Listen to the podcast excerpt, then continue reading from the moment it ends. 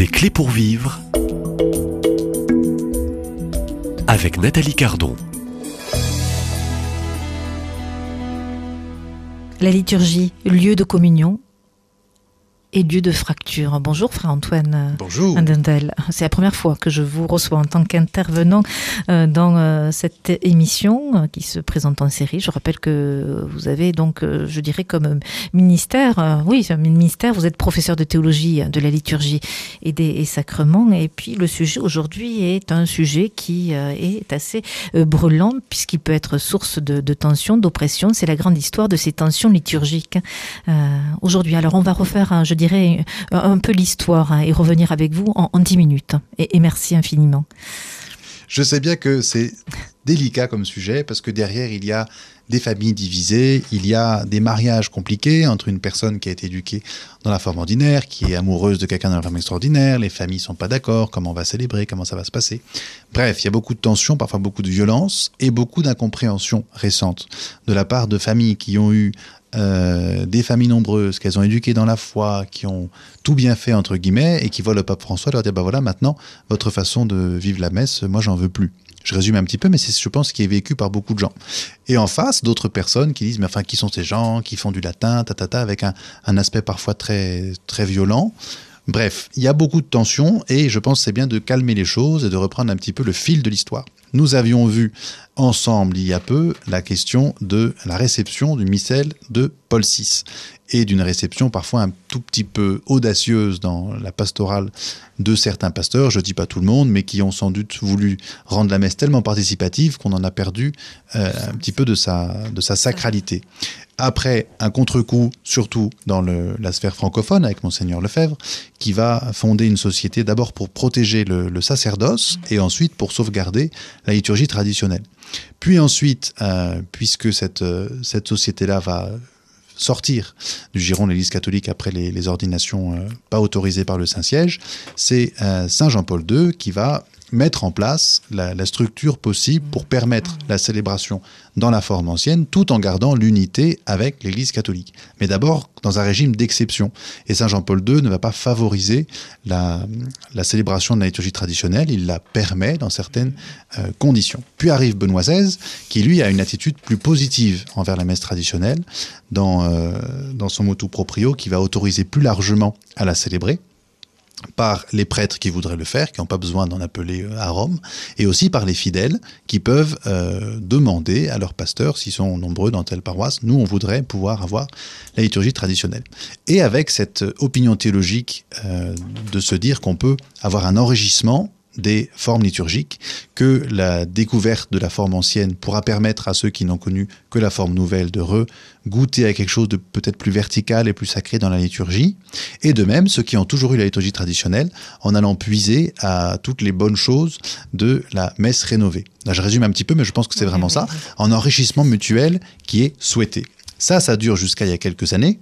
Et euh, le pape François, après en gros dix ans de ce que Benoît XVI avait mis en place, okay. fait un, un, constat et dit ben voilà, euh, ce qui a été tenté n'est pas n'est pas réussi comme on pourrait l'espérer. Et il dit en gros qu'autour de la façon de célébrer de la messe traditionnelle, c'est créer peut-être une façon de se, se séparer de l'Église institutionnelle, de son enseignement, de ses structures, en faisant une chapelle euh, un peu séparée et tournée sur elle-même. J'ai l'impression que c'est un petit peu ça sa critique. Moi, ma petite critique à cette petite critique, c'est que forcément, ça va être reçu euh, ce sont des mots qui sont très durs et qui s'adressent à tout le peuple de Dieu. Donc, euh, c'est pas du tout uniforme, les communautés qui, qui célèbrent la messe traditionnelle.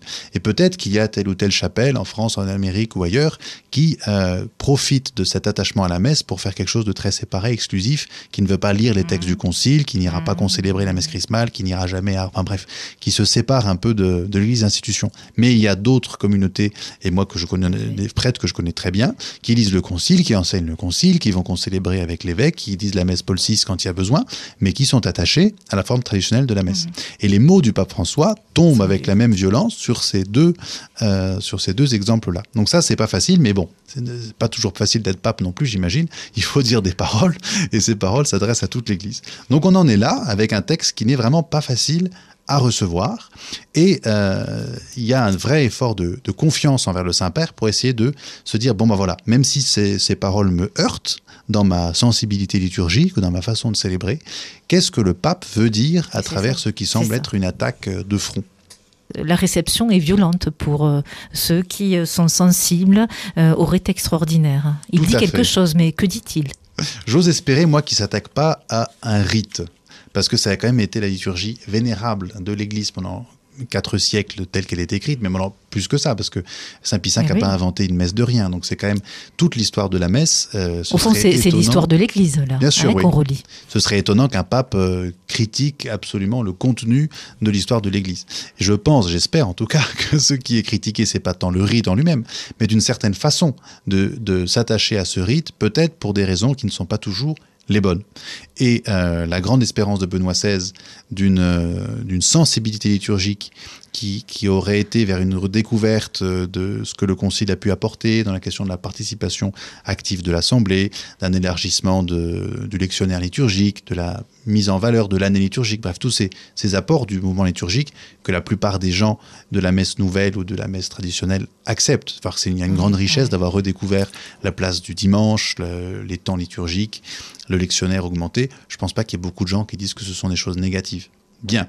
Mais euh, Benoît XVI donc avait cet aspect très positif d'un enrichissement, et le pape François fait ce constat, qui à mon avis n'est pas tout faux, de dire bah, pour certains euh, tenants de la... Pour, je la refais.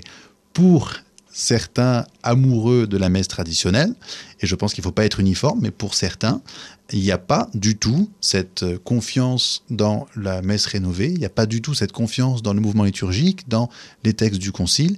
Il y a au contraire un, attachement, on ne bougera pas d'un pouce, on nous a donné le droit de, de célébrer comme ci ou comme ça, et on ne changera rien.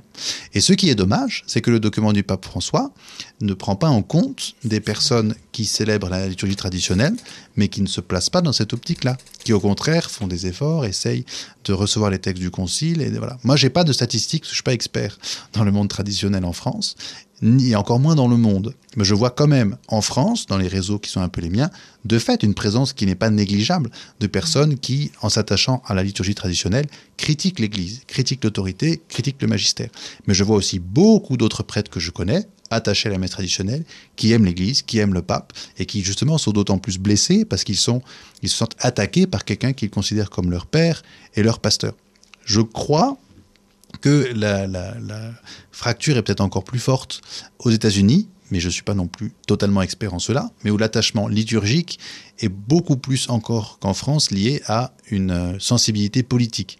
Et pour le faire très simple, vous avez, voilà, vous êtes de telle partie aux États-Unis, ce sera euh, dans telle liturgie que vous irez, ou telle autre, telle autre. Et qu'il peut y avoir comme ça un attachement où la messe va devenir l'expression d'une sensibilité politique, la prédication va devenir l'expression. Donc là, on est dans une orientation. Ouais. On est dans Ouais, une instrumentalisation, je pense même, de la liturgie qui va être là pour me favoriser dans telle ou telle euh, euh, conviction doctrinale, conviction politique, conviction Oui, sociale.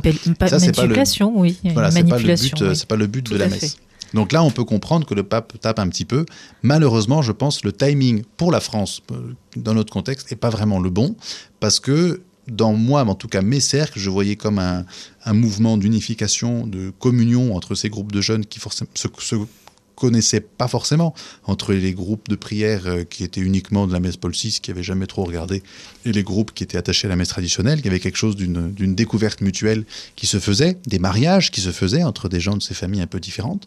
Et là, par exemple, un couple de fiancés que je connais bien, qui euh, avait réussi à mettre un peu de l'eau dans leur vin pour la célébration, tout ça, d'un coup, le pape sort son document, et forcément, la famille de la partie plus traditionnelle du mariage dit, mais c'est hors de question maintenant, euh, si tu te maries avec cette jeune fille, elle ira à la messe traditionnelle, toujours partout, tes enfants aussi.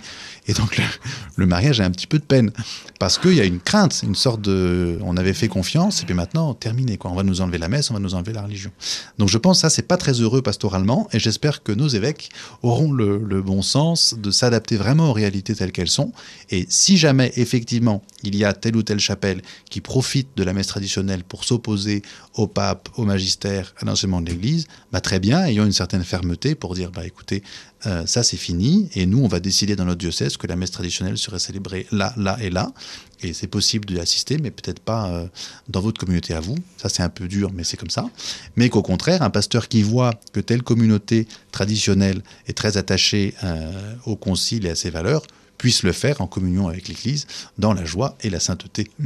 Alors comme vous le rappelez, sujet sensible, sujet euh, qui peut être un grave sujet aussi de fracture, de, division.